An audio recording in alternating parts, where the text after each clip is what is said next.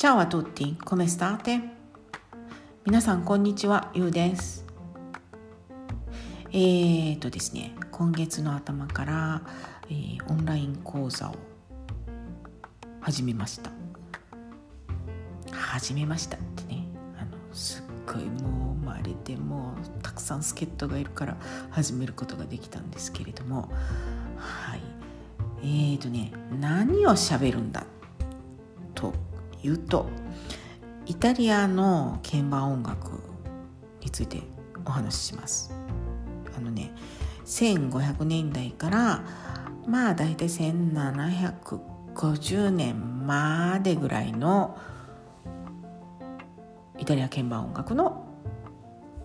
お話です。うんとねこれのね根幹になってるものはその鍵盤音楽と言葉の関係なんですね。うんと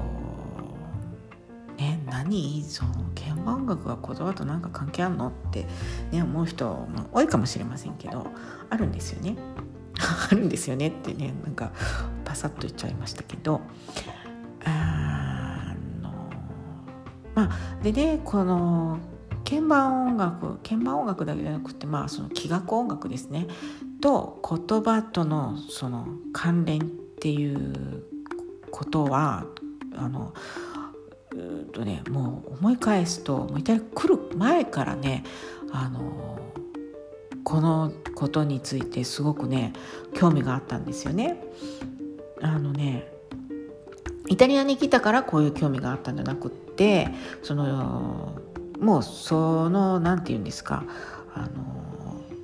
なんかこう下準備はもう日本でできてたって感じなんですよね。あのまそうですね上手に弾くっていうのはねみんなできるけどそれだけじゃないんだなってずっと思っててその日本にいる時にね。あのでそう思ってる私にねいろんな人の言葉がねこう鍵となってね、うん、どんどんこう胸に残っていったわけなんですよね。それがまずね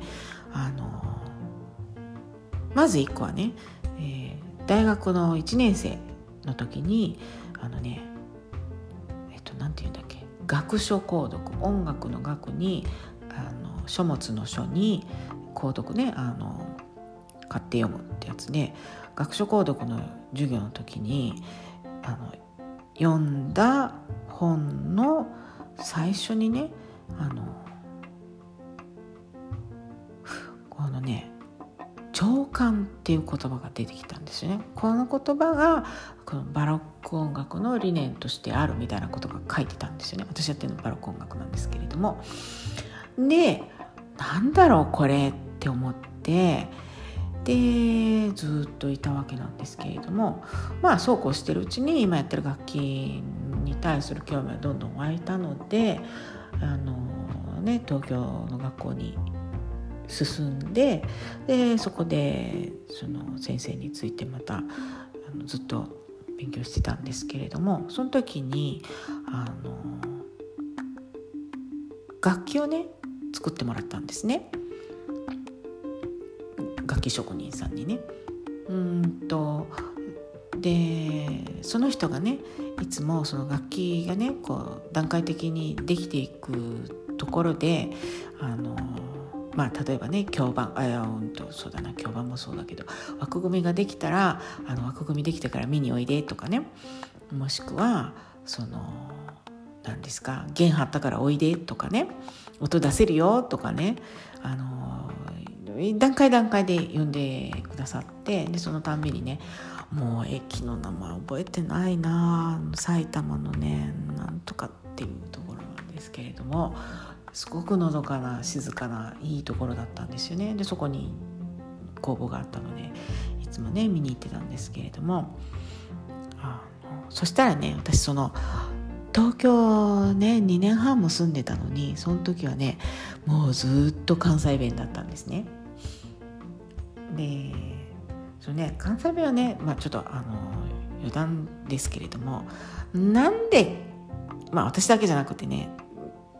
結構な関西人が東京行ってもね関西弁のままっていう人多いと思うんですよ。でねそれはね別にねそのうちら関西もんやしとかそなんかそんな別に威張るとか何にもなくって関西弁がええねんとかそういうまあそういう人もいるかもしれないけどそうではなくってね何が関西人にその標準語をしゃべるのを遮らせるか妨げさせるかっていうかというとあの単にねこっぱずかしいんですね。もう本当に虫図が走るぐらい恥ずかしいんですよ。あの標準語を喋ってる自分に。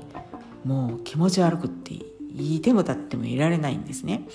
それで私ももちろん何度か挑戦しようとしたんですけれども本当にもう気持ち悪くってできずじまいだったんですね。でそんな私にその楽器作ってくれたおじいちゃんがねもう結構いいお年だったんだけどあの君のねやってる時代の音楽っていうのはまあ大体音楽ね西洋音楽っていうのは西洋音楽っていうくらいだから、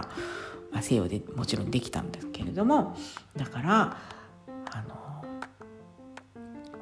ね日本語のアクセントじゃダメだし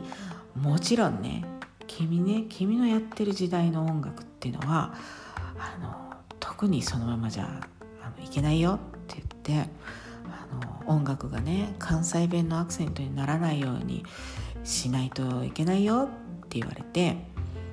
でそれがすごく胸に残ってあ本当だなってそれはなんとなくね自分ではもう思ってたんですけれどもあ本当だなって思ってあのずっと過ごしてたんですね。でそれに加えて私の先生のあのご主人もね音楽の先生だったんですけども楽器の先生ででその先生がいつもおっしゃってたのがあの良い趣味を持って演奏しましょうっていうことなんですね。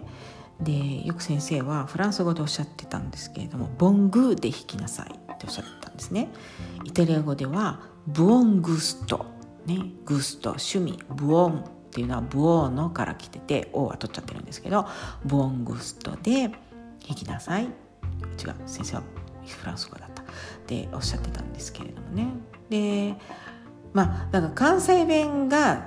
良い趣味じゃないっていうんじゃなくってそもそもね日本語のアクセントではないからましてや関西弁じゃないよっていうことなのと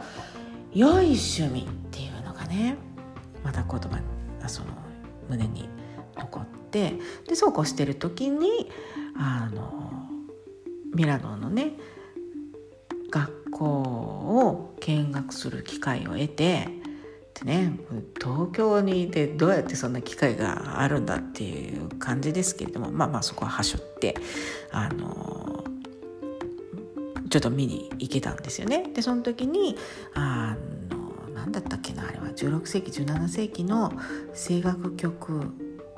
の解釈と伴奏法みたいなねなんか濃いレッスンがあったんですよね。でそれ見ててもなんかもうすごい、うん、衝撃を受けて素晴らしいって思ってでもうそれだけのためにこの学校に来てみたいって思ってその後に自分の楽器のレッスンを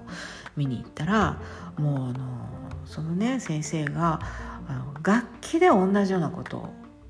するようにおっしゃってたんですよね。だからそのアクセントの付け方とかで、こう聞こえ方が変わる。まあ簡単に言えばそういうことなんですけどそういうのをおっしゃっててもうなんかすごいもう胸をこうわしづかみにされてでもその場でねその楽器の先生にあの私先生のレッスンを受けたいので学校入れてくださいって言ってねもういきなり直談直直談判したわけなんですけれどもえー、まあでまあ無事に受かってこれたわけなんですけれどもね。だからまあそのあれですよ。言葉と音楽の関わりに関連することん？言葉と音楽への興味ですね。この2つの関連性についての興味。うんうんそうだそうだ。うんっていうのはもうあの本当日本にいた時からあったのでまあイタリアに来ちゃいましたね。うん。っていうことなんですよね。何が言いたかったんだ今日はって感じなんですけど。そうだからねあの私音楽やってるしですけれどもイタリア語も教えてるっていうのはそこなんですよね。あのもう音楽とイタリア語っていうのは切り離せないものなので作りかんじゃった。だからあのそのね自分のイタリア語の勉強も深めるためにイタリア語のレッスンをあの実施してるわけなんですよね。うん、そうそうそうそうもうねイタリア語こう語学もね奥深いし音楽も奥深いしそうだからねなんかもう勉強が全然追っつかなくって大変です。なんかいろいろ読んでたらねなんかあの何ですかあの大掃除の時のなんかこう古い漫画が出てきてあって読みふけちゃって時間が経っちゃったみたいな感じでその講座の準備のためにずっと喋って喋ってるじゃない読んでてもあのねあこれ面白いあれここも面白いってなったら時間が過ぎててなんか結局あの喋りたいことをまとめられなかったっていうねなんかもうとんでもないなんかあり地獄に陥っていて大変です。まあ、なんとか形にしないとダメなんですけど頑張ります。というわけでねえー、っとなんか興味のない人にはどうでもいいなんか感じでしたけれどもあのイタリア語と音楽っていうのはね密接につながってるんですよっていうことを言いたかったんです今日は。そうそうそうなのでえー、っとラシック音楽で特にバロック時代のことやってる人は「へえそうなんだ」って思ってもらったら嬉しいです。なんじゃそらですね。はいこんな感じで今日は終わります。それではまた。えー、お聴きくださってありがとうございました。それでは、といでは、それでは。 Ciao ciao, ciao ciao ciao。